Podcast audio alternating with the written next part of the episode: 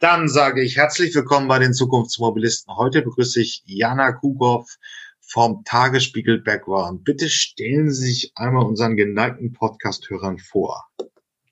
Ja, guten Tag. Ähm, danke für die Einladung auch, dass ich in dieser illustren Runde mit vielen Wissenschaftlerinnen, Politikerinnen und auch äh, ja, äh, Unternehmensleiterinnen äh, sprechen darf. Mein Name ist Jana Kugut. Ich äh, leite, wie Sie schon eingangs gesagt haben, den Tagesspiegel Background Verkehr und Smart Mobility. Ähm, ich bin 32 Jahre alt und ähm, ja, mache das Thema ähm, Mobilität eigentlich schon seitdem ich mit dem Journalismus angefangen habe. Das war, glaube ich, so, also so richtig angefangen habe ich 2013, 14 und bin dann bei einem ähm, Energie- und Wirtschaftsmagazin gestartet, dann hinterher zu Gründerszene gewechselt im Digitalmagazin, habe mich da schon vor allen Dingen um Mobilitätsstartups gekümmert sozusagen, habe da äh, viele begleitet, geguckt, was da Neues hervorkommt. Und bin dann eben vor jetzt gut zwei Jahren zum Tagesspiegel bekommen und äh, gekommen und habe da den Background Verkehr und Smart Mobility mit aufgebaut und eben seit ähm, dem vergangenen Sommer die Leitung übernommen. Und vielleicht noch so ein paar Worte zum Background. Ja, wir, ja, wir sind ein äh, jetzt so sechsköpfiges Team von Redakteuren und Redakteurinnen, die täglich, also werktäglich zumindest, über die ähm, Verkehrsbranche und die Mobilitätsbranche berichten. Da haben wir ähm, neben Analysen äh, natürlich die kurzen News, die wir dann ähm, ja mit abbilden, aber auch regelmäßig Porträts von Branchenköpfen. Ja, und unser Ziel ist es, quasi täglich zusammenzutragen, was wichtig ist in der Mobilitätsbranche. Und da beschränken wir uns auch nicht auf ein Verkehrsmittel, sondern machen alles, was rollt, fliegt und schwimmt, wie wir immer sagen. Und manchmal wagen wir sogar den Blick ins äh, Weltall, um zu gucken, was da passiert, weil ja viel, was ähm, so im Weltraum an Technologien entwickelt wird, ähm, durchaus auch Effekte hat auf die äh, Mobilität auf der Erde, wenn es zum Beispiel darum geht, Internetsatelliten ins All zu schießen oder die Entwicklungen, die da technologisch passieren, ja auch oft Wegweiser sind für das, was dann bei uns hier auf der Erde passiert. Ähm, ja, können wir noch, es soll kein Werbeblock sein, aber andererseits finde ich es noch ganz interessant. Es sind ja vier Sparten, die sich alle so ein bisschen mit Zukunftsthemen beschäftigen. Also Zukunft der Energie, äh, KI. Also es gibt ja neben dem Background äh, Mobility auch noch andere. Das sind ja im Prinzip die neuen Technologieblöcke, die gemacht werden. Genau, so die Megatrends. Ja. Ähm, das, die bilden, versuchen wir mit der Background-Familie sozusagen abzubilden. Also Background äh, Digitalisierung und KI, Energie und Klima, Gesundheit und E-Health und eben wir als Verkehr und Smart Mobility. Gut, äh, ja, jetzt reden wir eigentlich mal, sollten wir über Zukunftsmobilität reden, aber wir kommen wahrscheinlich nicht an dieser kleinen Pandemie vorbei. Jetzt ist es bald ein Jahr her. Ähm, wie haben Sie das Feld beobachtet? Smart Mobility ist vieles eingestellt worden, weil alle jetzt auf den äh, Cash, also auf die Liquidität achten müssen, oder hat es trotzdem eigentlich einen Push gegeben in der Entwicklung? Ja, ich glaube, das äh, ist je nach Verkehrsmittel sehr unterschiedlich ausgefallen. Also ähm, wenn man das jetzt mal rein technologisch betrachtet hat es sicherlich einen Push gegeben Richtung Digitalisierung. Also ähm, ganz so schnell, wie ich das am Anfang so gedacht und erhofft hatte, ging es zwar dann doch nicht. Ich denke jetzt nur an so Dinge wie ähm, Auslastungsanzeigen, wie voll sind die Züge und so. Da gibt es jetzt ja von der BVG das äh, erste System. Das wurde auch am Anfang schon gesagt, dass man sowas häufiger braucht. Insofern äh, auch beim ticketlosen Bezahlen gab es jetzt mehrere ähm, Experimente und ähm, glaube, in die Richtung ist da einiges passiert. Und ähm, ja, auf der einen Seite hat zwar, haben zwar diese Kontaktbeschränkungen und die ähm, das Homeoffice dazu geführt, dass weniger Verkehr entstanden ist, aber auf der anderen Seite hat es natürlich auch gerade dem Fahrrad einen totalen Push gegeben und auch äh, die Mikromobilität, also sprich E-Roller, die elektrischen Tretroller, alles, was so individuell an der frischen Luft war, waren ja durchaus gefragte Verkehrsmittel. Ähm, auch wenn sich zwischenzeitlich mal die Anbieter, wenn sie mal ganz eingestellt wurden, aber ich, sie kamen ja dann auch wieder zurück und ich glaube, das wird jetzt im Frühjahr dann auch wieder mehr werden und ähm, ja, der große Verlierer auf der anderen Seite ist natürlich der ÖPNV. Ich glaube, da das ist auf jeden Fall gerade das schwierigste Feld. Ja, es ist, ist natürlich ein bisschen so die Frage, hm, bei den Autoherstellern nehme ich jedenfalls wahr, dass die sich schon auf diese einfachen Automatisierungstools, ähm, also alles bis Level 2 kon äh, konzentriert haben. Ähm, die Hilfen beim Autofahren verkaufen sich ja auch sehr gut, aber irgendwo die größeren Projekte, um wirklich ans autonome Fahren in Level 4 zu gehen, ist ein bisschen jetzt in dem Jahr Krise zurückgefahren worden. Also ein bisschen der Mut ist, der Mut und sicherlich auch teilweise die Finanzkraft ist ein bisschen verloren gegangen. Ja, wenn Sie da jetzt auf die Investitionen gucken, ja, da wurde am Anfang sicherlich äh, da ein bisschen was zurückgefahren. Das habe ich auch so beobachtet. Andererseits ist eben auch jetzt, äh, sind ja verschiedene Felder oder Zukunftsfelder, wo die Autohersteller ähm, investieren müssen, Elektromobilität und gerade 2021 wird, glaube ich, schon, wie ja auch prognostiziert, jetzt das Jahr, wo dann wirklich mal ähm, in größerer Stückzahl die ähm, Elektromodelle verkauft werden. Ähm, aber als Sie mich gerade so gefragt haben, wie sich das auswirkt, habe ich eben erstmal an die an die Mobilität generell gedacht und auch an unser Mobilitätsverhalten so in der Stadt und wer da die Gewinner und Verlierer sind. Und gerade in der Stadt, äh, glaube ich, hat sich jetzt auch mit Corona generell nochmal dieses Thema gezeigt, ähm, wem gehört die Stadt eigentlich und spielt das private Auto da überhaupt noch die große Rolle? Weil viele Menschen eben äh, jetzt zu Fuß unterwegs waren und ähm, dadurch eben nochmal diese, diese Brisanz äh, und die Autozentriertheit, die wir bisher hatten, nochmal deutlich vor Augen geführt wurde und auch dann eben die Frage, wie wollen wir den Platz in der, an der freien oder frischen Luft überhaupt nutzen? Und ich glaube, da das hat auch die Pandemie nochmal unterm Brennglas gezeigt. Nicht nur die ganzen digitalen Entwicklungen, die es generell gibt, sondern auch eben die Frage, wie gestalten wir urbane Mobilität? Ja, ist natürlich auch so ein bisschen äh, ein breites Thema, die ja tausendalte Technik des äh, Homeoffices, also des Zuhausearbeitens, ist ja durch die Pandemie etwas populärer geworden, wenn man das ja. mal so formulieren will. Da sagen jetzt viele auch, ja, das ist jetzt, oder haben hier einige Experten hier bei den Zukunftsmobilisten gesagt, das ist jetzt ein bisschen der Abschied von diesem klassischen Pendelauto, das man da vor der Tür hat, sondern ähm, wenn man digital arbeitet, ähm, braucht man halt nicht mehr diese äh, klassische Versorgung. Das bedeutet einen positiven Schub für den ÖPNV. Ähm, man kann also von dem Pendelfahrzeug wegkommen und einfach individueller seine Mobilität zusammenstellen. Das ist dann mal das Fahrrad, das ist mal ein geliehenes Auto, das ist mal ähm, eine Nutzung des ÖPNVs könnte ein äh, Effekt sein. Man würde, man wird es sehen, ne? Ja, ich glaube, das ist im Moment noch so ein bisschen der Blick in die Glaskugel. Also ähm, ich glaube nicht, dass jetzt Corona und die ganzen Entwicklungen ähm, die Mobilitätswende grundsätzlich gestoppt haben, weil es gibt ja auch diese Auffassung, dass das private Auto dann doch wieder an Bedeutung gewinnt, weil eben das der Raum ist, an dem die Infektionsgefahr äh, am geringsten ist.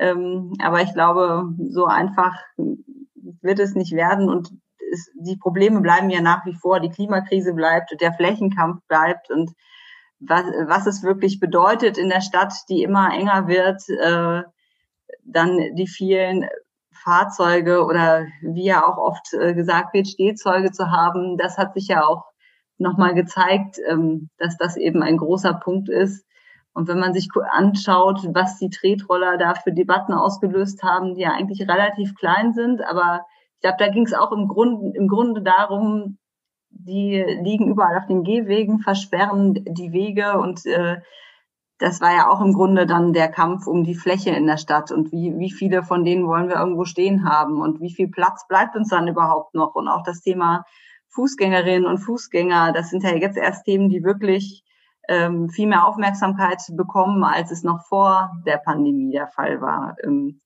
ja, aber wie sich das entwickelt, nochmal zurückzukommen auf Ihre Frage, ich glaube, da da sind so zwei Szenarien denkbar. Irgendwie das eine, dass man sich äh, ausmalt, es gibt so viel Nachholeffekte und äh, alle werden wieder genauso viel reisen und unterwegs sein und ins Büro stürmen, weil sie eben möglichst viel Normalität von dem, was vor Corona waren, zurück haben möchten.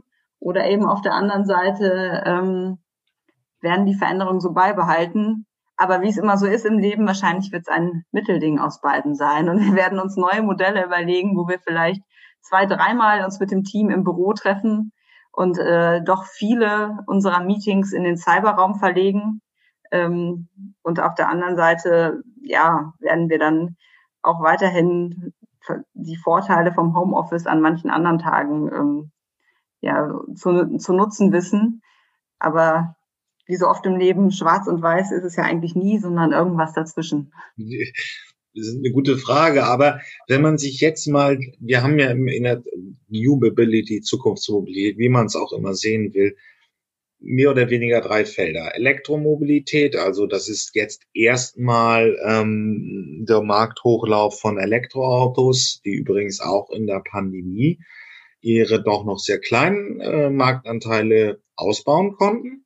Mhm. Wir haben immer mehr eine gewisse Automatisierung beim Autofahren und teilweise neue Konzepte beim ÖPNV. Und ja, die Mobilität ändert sich. Ähm, Mobility as a Service ist das Oberbegriff, aber man sieht jetzt halt, dass viele kleine Roller kommen. Wo stehen so ungefähr die Felder? Also wir haben bei Elektromobilität einen kleinen Markthochlauf, aber die Leute kaufen auch wirklich andere Fahrzeuge. Ja, ich glaube, bei Elektromobilität, ähm, da ist wirklich, also ist ja auch immer die Frage, was versteht man unter Elektromobilität? So ein kleiner Roller ist ja auch Elektromobilität und E-Bikes sind auch Elektromobilität und die ähm, gerade E-Bikes, die sind ja durch die Decke gegangen im letzten Jahr durch Corona, ähm, oder die Nachfrage steigt immer weiter. Und schon jetzt äh, ist es schwierig für diesen Frühling ähm, überhaupt noch richtig Fahrräder zu bekommen. Und ich glaube, auch in der Autobranche ist es auf jeden Fall so, dass jetzt äh, nach den, den Jahren vorher, wo es vor allen Dingen äh, um Ankündigungen ging, um Ziele, die nicht gehalten wurden, äh, die eine Million, wir erinnern uns alle, ähm, ist, glaube ich, jetzt 2021 das Jahr, wo wirklich äh, jetzt allein ja durch angeschoben durch die Kaufprämien ähm, man da auf jeden Fall sehen wird, dass es da nennenswerte Absatzzahlen gibt. Ähm, ja, deswegen würde ich sagen, äh, das ist jetzt ein Thema, was im Markt angekommen ist, gerade weil sich ja auch äh, VW da sehr ähm, committed hat und das sehr treibt und als äh, Volumenhersteller, glaube ich, da auch einen guten Hebel hat.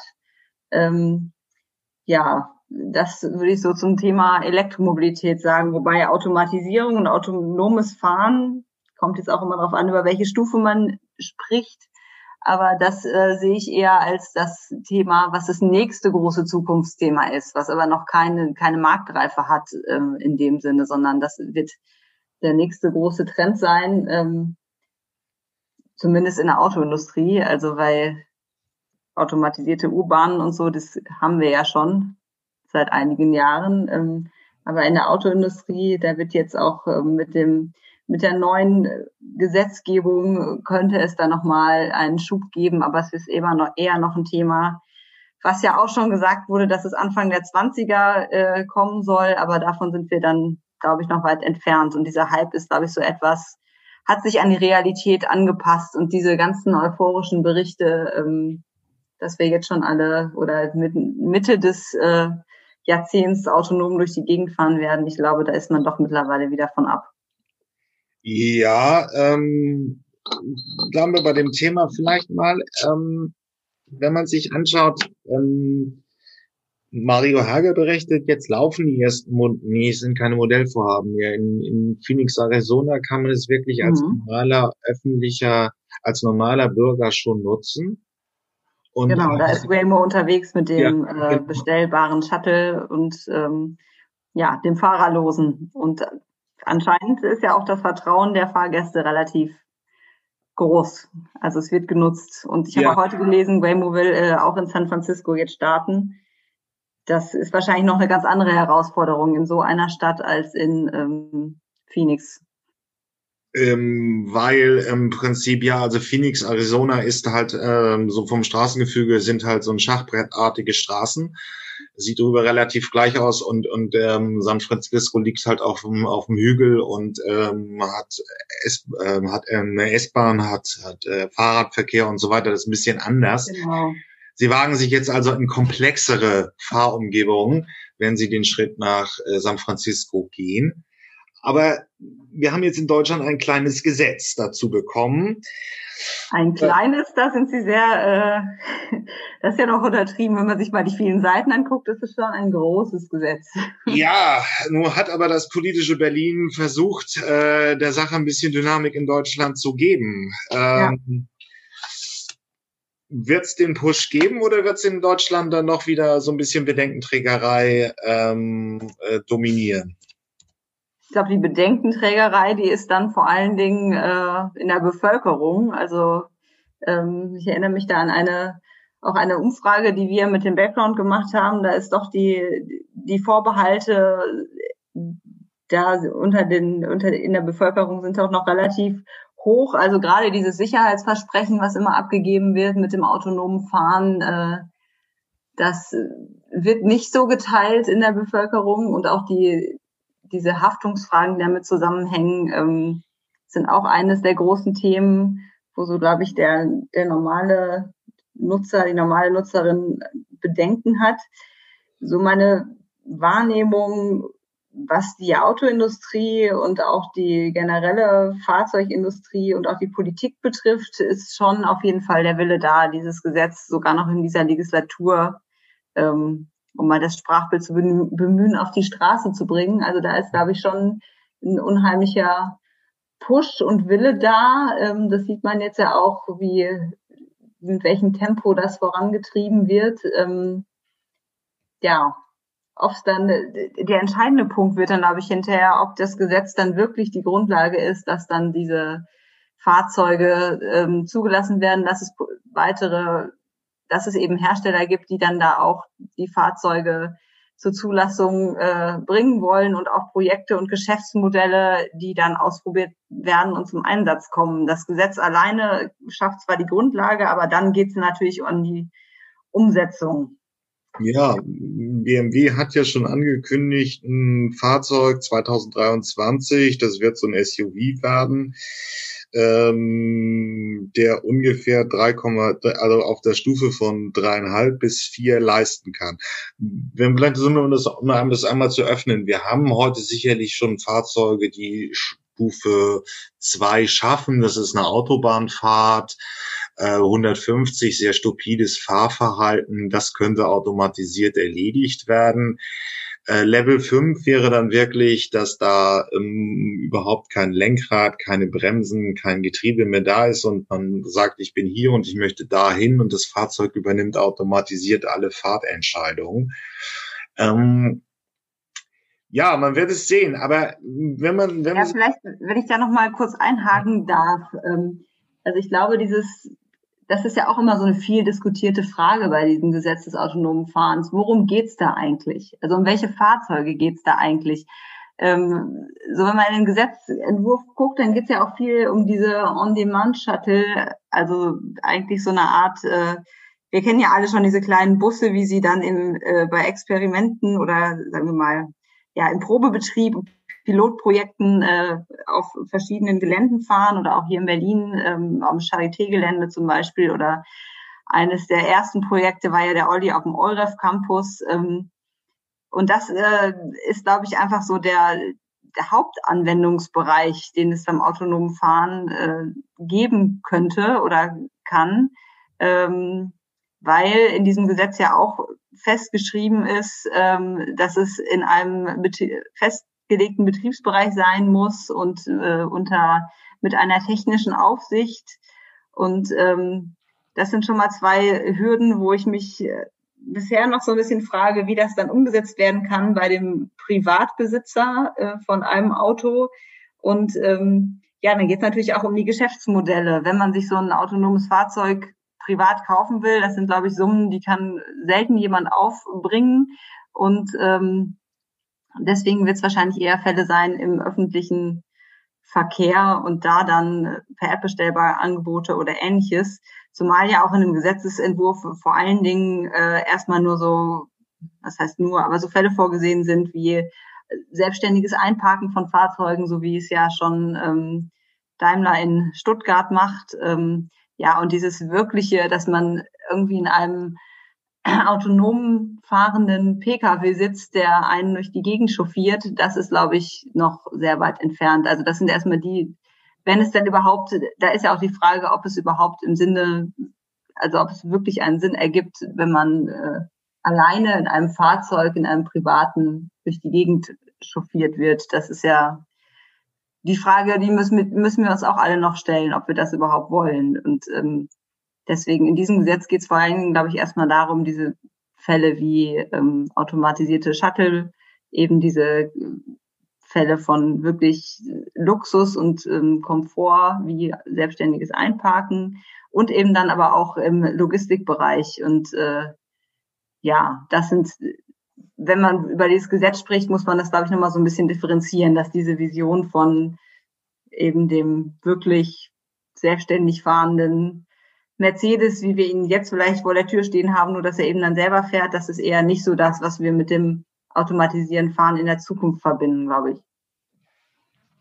Das ist ein interessanter Punkt. Gerade auch, es war ja auch immer in der Tagesspiegel, sitzt ja in Berlin. Ähm, und ähm, es die verschiedene Modellvorhaben eben gegeben. Ähm, ich habe mit der BVG ein Interview geführt über den Shuttle, der in Tegel fuhr. Der Olli ja. ist jetzt schon 2016 unterwegs auf dem Euref Campus in Berlin. Das war noch ein sehr einfaches Modell, der, der wirklich auch stehen geblieben ist, wenn dann äh, Müller mal umgekippt ist.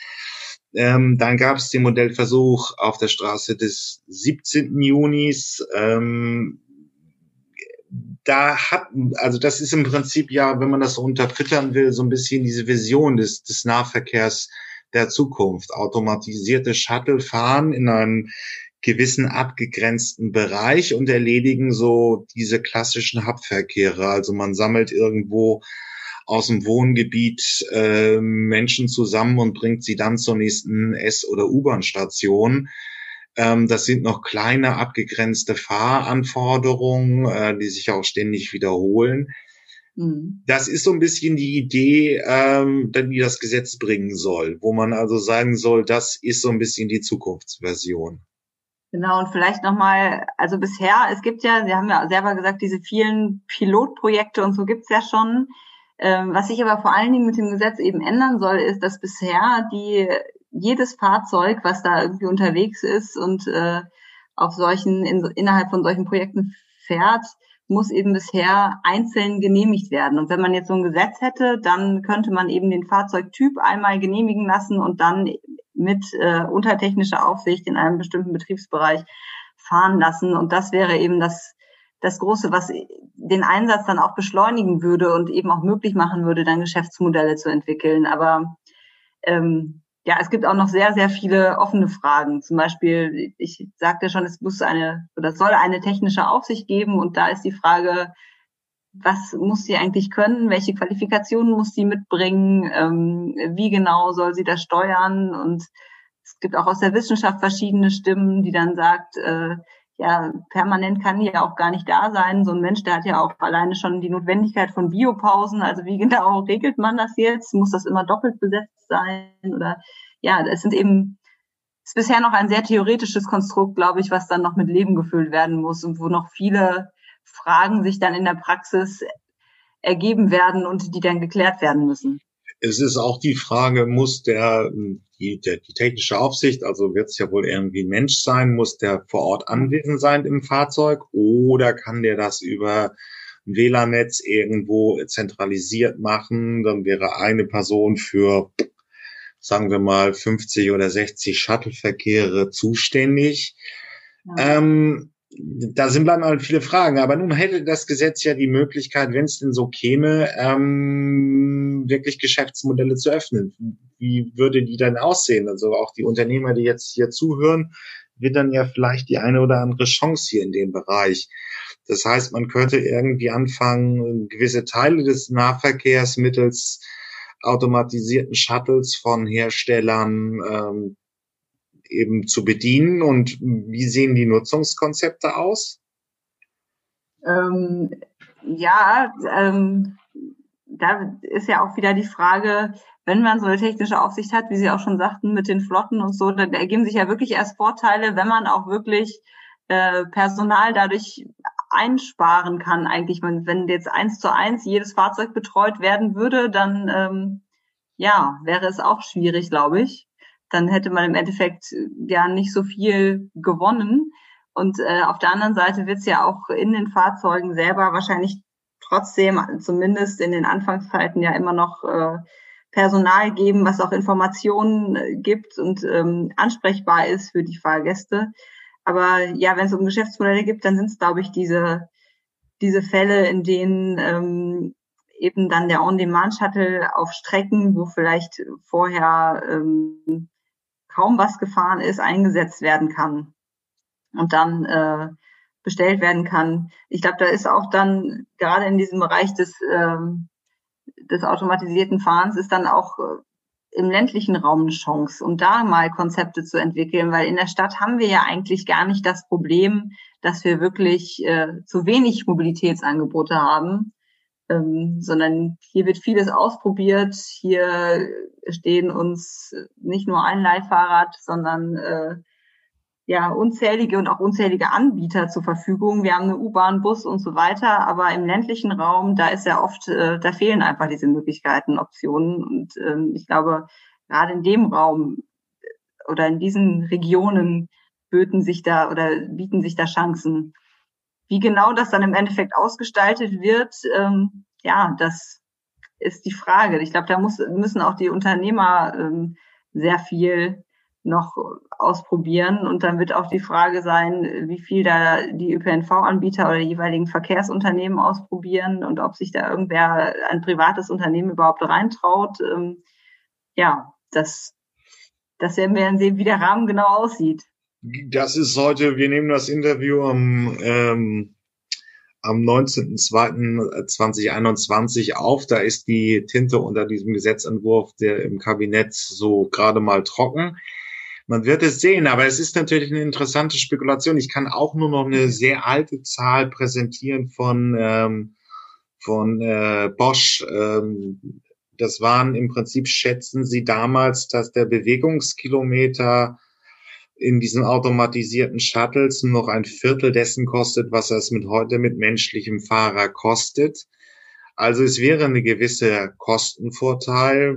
Es gibt neue Formen, ja, Werbung äh, on demand praktisch auf äh, im, im öffentlichen Raum. Das heißt also, man würde Werbeanzeigen auf Außenflächen dieser Shuttles oder im Innenbereich schalten, so dass man ähm, ja immer mit, äh, dass die Werbung praktisch die laufenden Kosten decken würde. Hm, das wäre auch nochmal eine Option. Aber es stellt sich jetzt die Frage, wer anfängt und wer ähm, ernsthaft ähm, investiert und sagt, wir bieten mal irgendwie den ÖPNV an im Umland von Berlin. Wo fängt das in Berlin ungefähr an, wenn, wenn man außerhalb des S-Bahn-Rings, da wird der genau, Verkehr, wird das, wird der Verkehr, wird das Verkehrsangebot ein bisschen schlechter, oder? Also, das genau, ist, das was die so gemeint haben.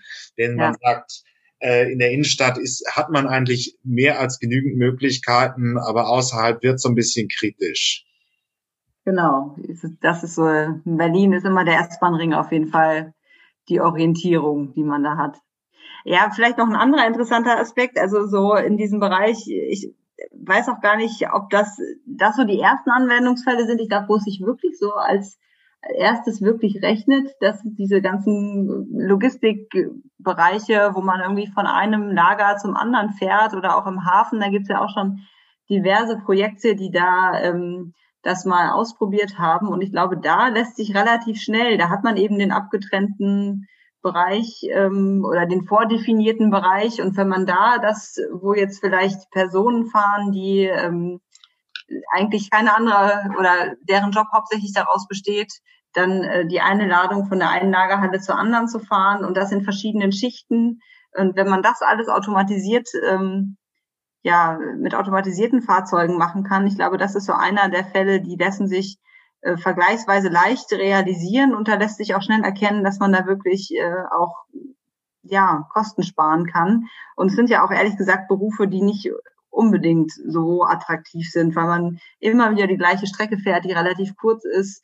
Also ich glaube, das werden somit die ersten Anwendungsbereiche sein, die wir sehen werden. Und dann kommt dieser, dieser ÖPNV-Bereich äh, wahrscheinlich dann, ähm, ja, ist einer der nächsten möglichen. Aber erstmal werden so die, die kleineren sein ähm, um das, um das konkreter zu machen, das sind solche Fahrprofile, wo zum Beispiel die äh, Motoren von der Waschmaschine zum, zur Endmontage der Waschmaschine gefahren werden, äh, wo also ein Zulieferer seine Motoren oder seine Teile immer wieder auf der gleichen Strecke sagen wir mal zehn Kilometer oder einfach auch nur durchs Industriegebiet von einer Halle zur anderen fährt. Ähm, das sind diese einfachen Tourenprofile, die sich immer wiederholen und da könnte man einen automatisierten LKW sehr gut einsetzen. Genau. Okay. Also, ich glaube, das, das sind so die, ähm, ja, wo man jetzt, jetzt ja auch schon erste Einsatzmöglichkeiten sieht. Und es gab, glaube ich, auch schon vor, vor einigen Jahren da, oder also schon seit mehreren Jahren gibt's da äh, auch schon Einsätze, aber bisher waren das alles dann immer eher von verschiedenen Herstellern und Zulieferern dann für diesen Use Case zusammengebaute Fahrzeuge. Ähm, aber wenn es dann jetzt bei, also wenn, wenn so ein Gesetz den Weg ebnet, um quasi so eine Art äh, Zulassung dann für ein nur für diesen Zweck konzipiertes Fahrzeug zu haben, was dann auch serienmäßig gebaut werden kann, dann glaube ich, äh, ist da durchaus Potenzial. Ja, ich pack noch mal in die Shownotes vom von dieser Podcast-Episode den Link zu Einweit. Das ist ein schwedischer Hersteller, der im Prinzip auch schon mal so einen LKW für dieses Szenario entwickelt hat. Also das hat keine Fahrerkabine mehr, das unten auch nur ein einfacher Motor, ähm, der den Aufhänger ähm, einfach von A nach B bringen kann. Ähm, das sind diese Fahrzeugkonzepte, die damit gemeint sind, also wo man einfach diese Aufgabe dann schon praktisch automatisiert erledigen könnte. Ja, Genau, also, dann gibt's ja immer noch, äh, vielleicht noch einen Punkt äh, zur ja. Ergänzung. Beim automatisierten Fahren äh, wird ja auch viel oft dann mit diesem teleoperierten Fahren äh, mitdiskutiert, was ja nochmal ein Konzept wäre, was man ausprobieren könnte. Das ist jetzt so in diesem Gesetzentwurf noch nicht äh, in dem wirklichen teleoperierten Fahren vorgesehen, aber ähm, weil Sie Einride erwähnten, die experimentieren, glaube ich, auch damit unter anderem was dann bedeutet, dass wirklich jemand äh, aktiv von einer Zentrale aus ein Fahrzeug fernsteuern kann sozusagen. Und ähm, ja, das äh, jetzt ist ja nur dann vorgesehen, dass diese technische Aufsicht eingreift, wenn es irgendeinen Störfall gibt. Und beim teleoperierten Fahren wäre es dann wirklich so, dass jemand äh, wie, wie ja vom PC oder Gameboy quasi dieses Fahrzeug von einem anderen Ort aus ähm, fernsteuern kann. Da gibt's ja auch einige Start-ups und Unternehmen, die sich damit beschäftigen und da verschiedene Konzepte ausprobieren. Und ich habe mich mal mit jemandem vom VDV unterhalten und der hat mir auch so ein, wie ich fand, sehr spannendes an, mögliches Anwendungsszenario gesagt und sagte so, ja, das wäre auch eigentlich dann auch eine Idee für die, die auf dem Land Carsharing anbieten, weil da hat man oft das Problem, die Fahrzeuge werden genutzt und werden dann irgendwo abgestellt, natürlich äh, irgendwo in der Walachei sozusagen, weil ähm, auf dem Land hat man eben nicht, da geht es um weitere Strecken, da geht es eben darum, äh, da gibt es halt nicht so viele, es sind nicht immer die gleichen Strecken, die gefahren werden. Und da wäre es doch eine gute Möglichkeit, wenn man so ein Auto dann eben ferngesteuert wieder zurück zu einem Platz fahren könne, ähm, wo es dann äh, ja gewartet, geputzt, aufgetankt wird und wo eben auch für den für den nächsten Kunden oder die nächste Kundin äh, es wieder bereitsteht. Und das fand ich irgendwie so eine ganz charmante Idee, wo ich dachte, ja, da würde es sich doch mal lohnen, weiterzudenken bei solchen Anwendungsfällen. Ähm, ja, dann kommen wir mal raus aus der, aus der Berliner Blase. Es ist natürlich klar eine Frage. Man, man kennt ja immer in der Provinz hinterfragt man das auch kaum noch, ähm, dass man einfach irgendwie schon fast einen Partner abstellt, der die Kinder irgendwie so mit dem Elterntaxi vom Sport zum Schwimmen, zum Geigenunterricht oder von A nach B fährt weil das ÖPNV-Netz einfach relativ wenig Möglichkeiten bietet oder auch aus eigener Erfahrung mit 16 hat man dann einfach angefangen, Rollerführerschein zu machen. Mhm. Ähm, das wären also im Prinzip so, ja, das wäre irgendwie so ein bisschen das Versprechen aus einer Technologie dranhängt zu sagen, ähm, wir hätten dann schon mal, nennen wir mal so eine Region Prignitz, da könnte man einfach automatisierte Shuttles fahren lassen, ja auch nicht wirklich schnell sind. So, wir reden jetzt über noch so ein Geschwindigkeitsniveau vielleicht von 30, 40, ähm, die einfach ähm, die Versorgung schon in so einer Region steigern könnten. Ja, genau, das wäre, wäre denkbar. Oder eben, wenn man weiter denkt, halt, wie kann man da Carsharing-Angebote machen, die sich eben auch für den Betreiber rechnen? Ähm, weil irgendwie müssen wir das oder muss dieses Netz ja ein bisschen dichter werden. Ich selber komme auch, lebe zwar jetzt seit 13 Jahren in Berlin, aber komme ursprünglich aus dem Sauerland. Also ich kenne das allzu gut, äh, mit 17 den Führerschein gemacht, so schnell es ging war froh, dass ich gerade einer der ersten Jahrgänge war, wo man den mit 17 machen durfte. Auch wenn man dann natürlich noch eine Begleitperson äh, brauchte, aber ja, so schnell wie es geht halt motorisiert unterwegs sein und ähm, da ich stelle immer wieder fest, wenn ich mich mit äh, Bekannten aus dieser Region unterhalte, dass es eben völlig andere Lebensrealitäten sind, was die Mobilität angeht. Also da da würde kaum jemand auf die Idee kommen, sein eigenes Auto abzuschaffen. Und äh, in Berlin war das nie ein Thema, überhaupt ein Auto zu besitzen. Ja. Weil der Platz, die Kosten, das äh, ja, ergibt eben wenig Sinn. Genau, der Wettbewerb durch andere Mobilitätsträger. Aber ja. nochmal, Sie haben, haben für die, die Gründerszene geschrieben. Ähm, und da ist natürlich, Gründerszene ist ein, in, eine Online-Publikation über das Startup-Geschehen, auch schwerpunkthaft wahrscheinlich über Berlin. Ja, da stellt sich jetzt die Frage, sehen wir beim, in der Zukunftsmobilität an sich ähm, nochmal äh, neue Startup-Optionen?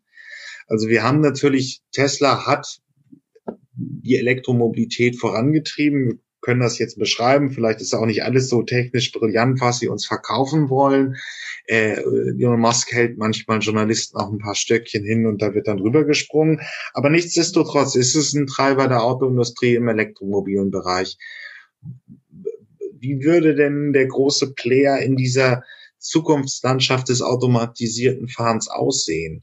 Oder könnte er aussehen?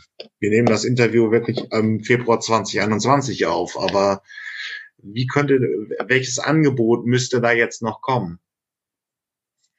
Eine gute Frage. Also ich glaube, da gibt es ganz viele Möglichkeiten, wie da Startups äh, sich einbringen oder mit neuen Geschäftsmodellen punkten können. Und ich glaube, das sind auch gerade solche Modelle interessant, die jetzt gar nicht mal so direkt am Kunden dran sind oder direkt sich um das Fahrzeug drehen oder so, sondern ähm, ja, es wird einfach auf auf lange Sicht äh, geht es ja auch auf, um autonome Flotten. Also ich glaube, in diesem Flottenbereich äh, und Flottenmanagement gibt es einfach auch viel, ähm, was man da entwickeln könnte und Geschäftsmodelle, die man da anbieten kann.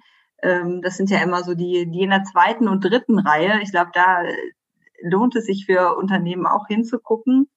Ähm, weil wenn es um Startups geht, stehen ja oft dann die vorne, die dann direkt am Kunden sind. Aber ich glaube, dass die großen Chancen sind da gar nicht unbedingt zu machen. Also ich denke da auch an so, da gibt es ja auch schon einige Beispiele, ähm, zum Beispiel äh, in Hamburg ähm, Wunder Mobility, ich glaube, jetzt heißen sie nur Wunder, ich bin mir nicht so sicher, die machen ja genau das, diese ganze Software, die es braucht, um geteilte Flotten zu haben. Und äh, ja, das, das sind eben auch viele Bereiche, wo ich denke, da ähm, das ist für Startups eine Möglichkeit, und gerade in diesem elektromobilen äh, Bereich, ähm, da gibt's ja auch, es geht ja jetzt nicht nur darum, wirklich Autos zu bauen, weil ich glaube, das ist wirklich so, dass für Startups kaum möglich. Da gibt's die Projekte, die es gibt, ähm, ja, von Tesla mal abgesehen, aber die deutschen Projekte, die es gibt, äh, da gibt's ja meistens dann viele große Versprechungen und äh, dann doch wieder ähm,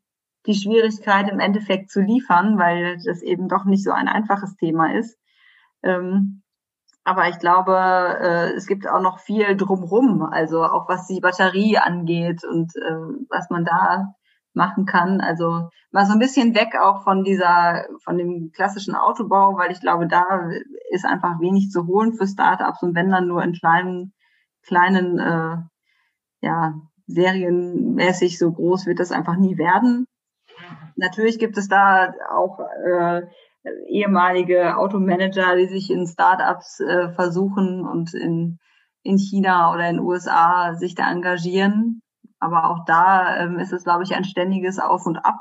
Und es ist eben sehr kapitalintensiv. Deswegen glaube ich, in diesem Softwarebereich und in diesen äh, ja, Geschäftsmodellen, Dienstleistungen drumherum lässt sich für Startups, ähm, da ist der größere Markt.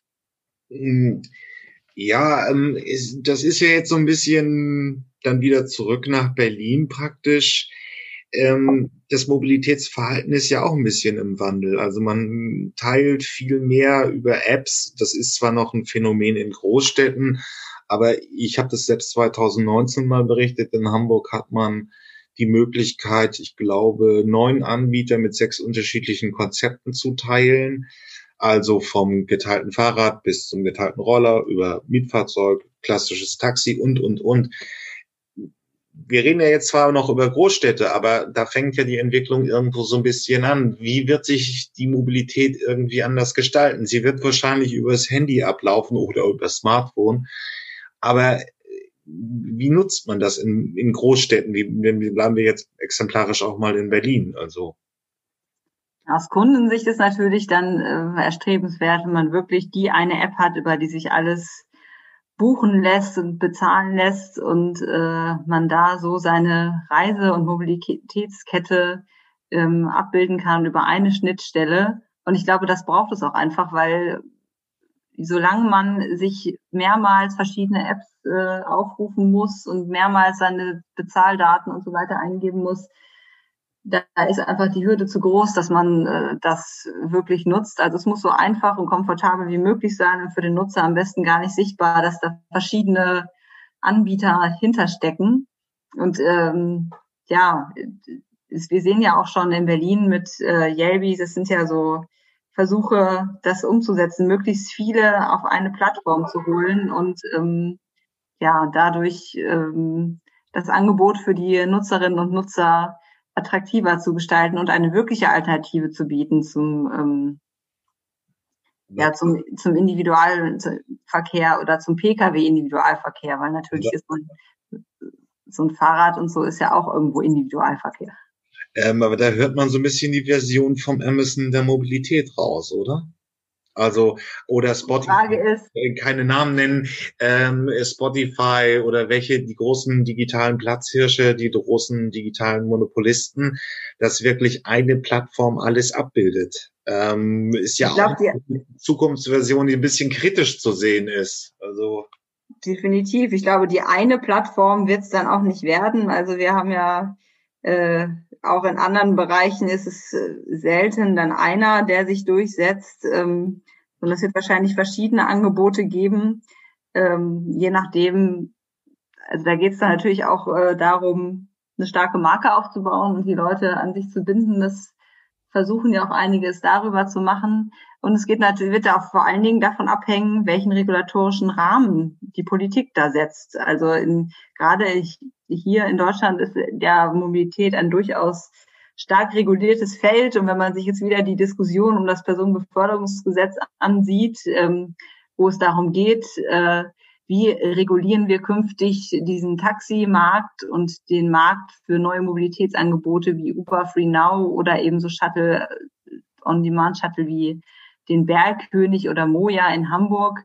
Ähm, ja, da sehen wir wieder, dass es eben darum, dass einfach auch von diesem Rahmen sehr viel abhängt, was sich da im, Ende, im Endeffekt durchsetzen wird. Und da, da sehe ich dann auch den Gesetzgeber äh, in der Pflicht abzuwägen, was wir eigentlich haben wollen und mitzugestalten, in welche Art von Mobilität wir wollen. Und da aber Mobilität hierzulande ja auch oft dann relativ regional und kommunal geregelt ist, ähm, habe ich so meine Zweifel, ob sich diese großen Befürchtungen durchsetzen, dass hier irgendwann Google, Amazon oder Uber oder wie sie auch alle heißen, äh, das, den ganzen Mobilitätsmarkt übernehmen werden, weil ich glaube, dazu ist es äh, doch zu komplex, zu komplex organisiert. Man braucht sehr viel Marktwissen, man muss die Akteure kennen.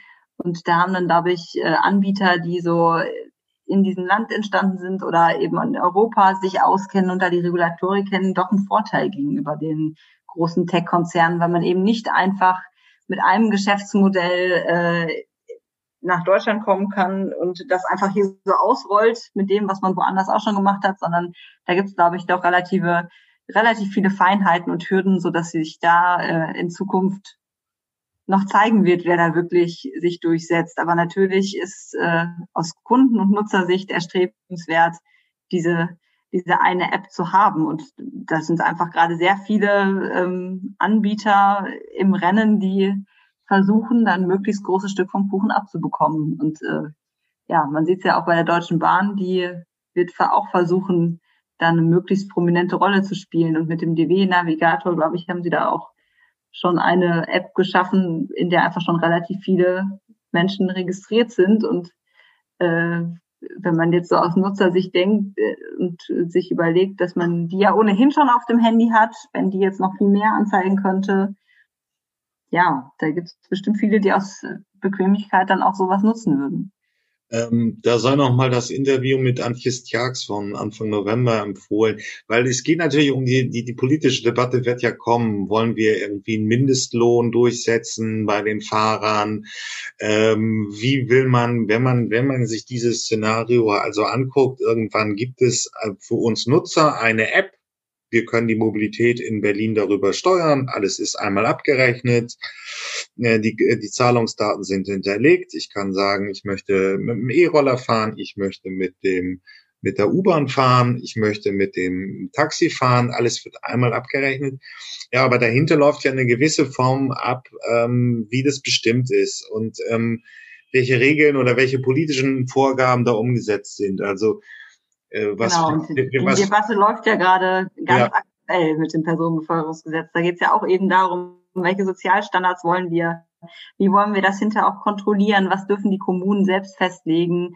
Und äh, ja, das sind diese, da werden jetzt gerade die ersten Pflöcke eingeschlagen, wobei ich glaube, dass es eben auch gerade in unserer heutigen Welt äh, so ist, dass man nicht diese Gesetze dann alle sechs bis zehn, zwanzig Jahre mal anpacken kann, sondern da wird ein ständiger Anpassungsprozess laufen müssen, um immer wieder äh, ja auch die neuen Entwicklungen auch gesetzgeberisch zu begleiten und zu adressieren und die damit entstehenden Fragestellungen und Regelungslücken. Genau, ähm, das aber wäre dann das Thema für die nächste Episode. Ich erstmal möchte ich mich bedanken für das Interview. Ja, möchten ja, danke auch. Wunderbar.